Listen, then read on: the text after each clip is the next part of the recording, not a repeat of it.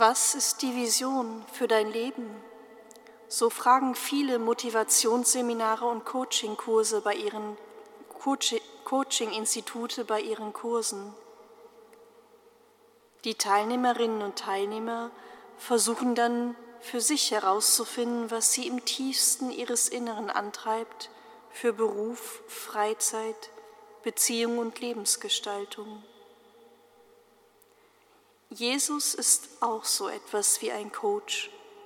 Er leitet uns immer neu an, aus unserem Glauben heraus eine Vision für unser Leben und für die ganze Welt zu entdecken. Das Reich Gottes.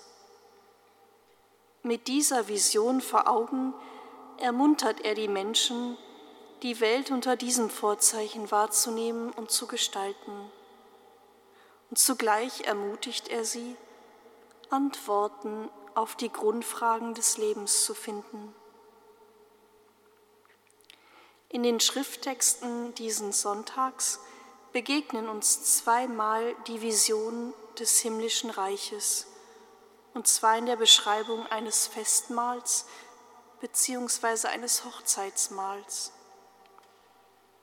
Wir haben gerade die Vision des Jesaja gehört. Der Herr der Heerscharen ist König auf dem Berg Zion und in Jerusalem, und seinen Ältesten gegenüber ist Herrlichkeit. Der Prophet Jesaja verkündigt, dass die Könige der Welt machtlos sein werden an jenem Tag, an dem die gewalttätigen Herrscher der Völker weggeschlossen werden und Gott selbst zum König der Welt werden wird. Das beschriebene Mahl ist ein Krönungsmahl Gottes und jener Tag, an dem Gott richten wird, ist der Tag, an dem das Danklied der Völker erklingen wird. Bei diesen Texten, die von ewigem Frieden sprechen, ja davon, dass Tod, Trauer und Tränen nicht mehr sein werden, denke ich unweigerlich an den paradoxen Zustand unserer Welt. Gerade in diesen Tagen, wo das Leid so vieler und die Ohnmacht derer, die in den Fängen politischer und historischer Dramen des Nahen Osten und vor allem in den palästinensischen Gebieten gefangen sind, so laut zum Himmel schreit. Da wird Gott in zärtlicher Geste jedem eines Tages die letzte Träne aus dem Gesicht wischen.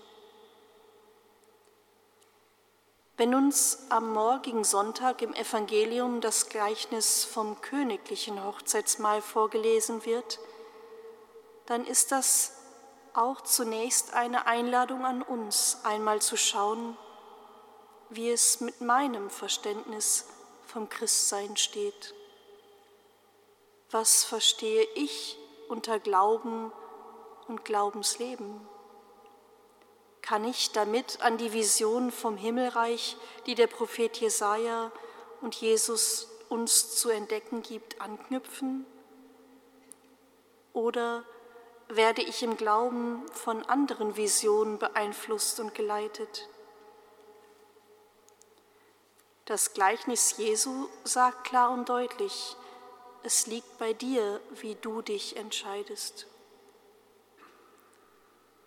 Wenn Jesus vom Hochzeitsmahl spricht, dann klingt für einen Juden sofort auch die Prophetie des Jesaja an, die wir gerade gehört haben. Sie erzählt ja vom Festmahl am Ende der Zeiten, zu dem alle Völker und Nationen geladen sind. Bei diesem Festmahl fällt alles von den Menschen ab, was ihr Leben beschwert.